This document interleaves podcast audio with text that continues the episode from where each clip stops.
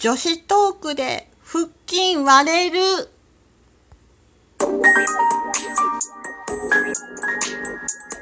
どうも、ひよりです。いかがお過ごしですか？この番組は私ひよりがこれってどうなのって思う日常の些細なことを個人の独断と偏見でゆるーくお話しする番組です。まずはいただいたお便りを紹介したいと思います。はい。レッスンさんへのお便りいただいてます。レッスンいつもありがとう。イェイ。はい。ふんふん。ひよりさんの24時間配信応援しています。あれ？やらないんだっけ？やるよね？っていうレッスンからお便りいただきました。ありがとうございます。イェイ。えーと、24時間配信応援していただいているようですが、えー予定はありません。はい。あ、えーもしやるんであれば、24時間配信ね、日和が、やる日が来るとすれば、えっ、と、まず、デッスンに、えー、42.195キロを歩いてもらって、それを私がこう配信するというね。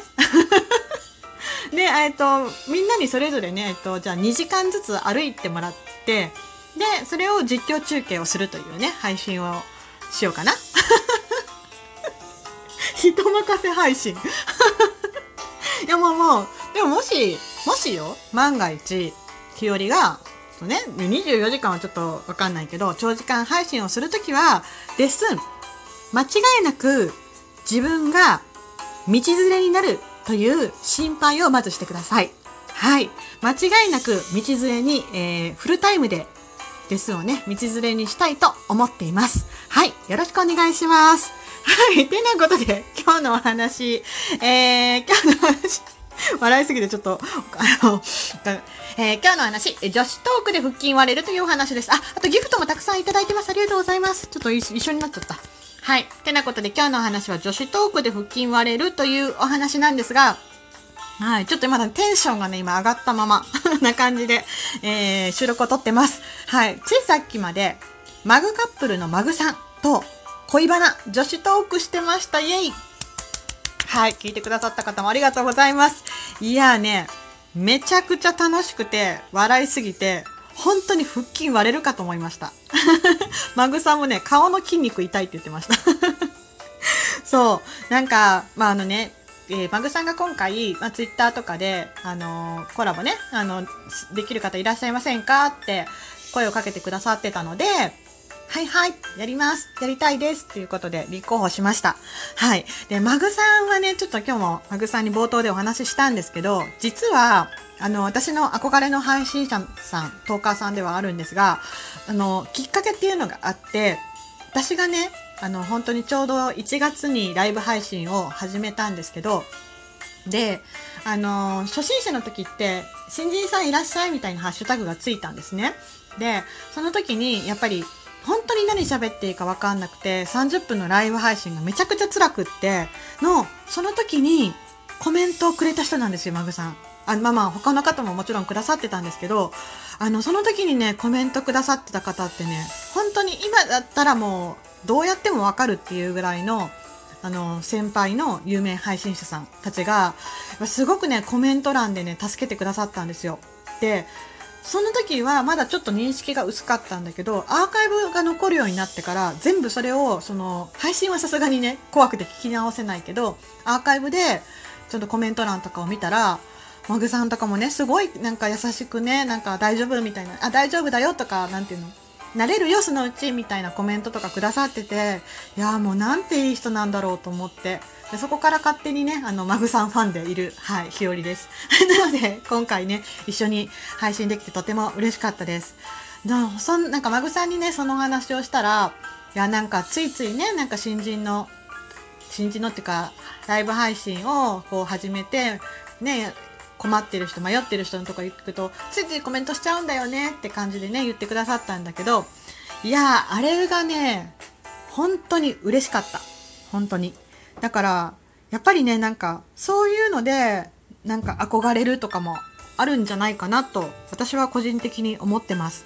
なので、こっそりこっそりね、あの、マグさんの こっそりじゃないけど、はい、あの、配信も楽しみにしてるし、あの、最近のね、収録、うんライブ配信とかで新着をね、聞きながら私もドキドキしていたので、あの、お話をたくさん聞きたかったっていう経緯でもありました。はい。で、あのー、まあ、今日本当にね、笑いすぎて何の話してたかっていうと、まあ、マグさんのもしアーカブが残ってるかもしれないので、よかったら聞いてみてください。多分ね、えっ、ー、と、二人とも笑いすぎてて何を言ってるかわからない配信になってたかも、なってた可能性が高いです。いや、もう勝手にね、マグさんのデートプラン考えて爆笑したりとか、なんか富士山にみんなで集合する話とか、まあ、錆びれた温泉でね、卓球大会するとか、はい、ちょっと配信、今この収録では詳しくは言いませんけど、本当にね、なんだろう、居酒屋で喋ってるなって勢いでね、もう本当に、シラフだったんですけど、笑い転げました。まあ、なかなかね、こうやって普段コラボする機会のない人でも、こうやってね、話す機会があるとやっぱり楽しいなって思います。もう本当にいいチャンスで、いいタイミングで今日はさせていただけて本当に大満足です。特にね、女性トーカーさんと女子トークできるってもう最高だなと思います。なかなかね、私もなんだろう、自分からやりましょうって言えるタイプじゃないので、ついついこうちょっと、あ、迷惑だったらどうしようとか、なんか、あ、どうやって誘おう？あ、また今度にしようみたいなんで後回しにしちゃうので、もう今やろう、今日やろうみたいなね、何時間後やろうみたいなんだと、やっぱすごく嬉しいなと思います。女性トーカーさんとなかなかね、普段も絡めることも少ないので、いやー、女子版、女子トーク、恋バナとか楽しいなと、本当につくづく思いました。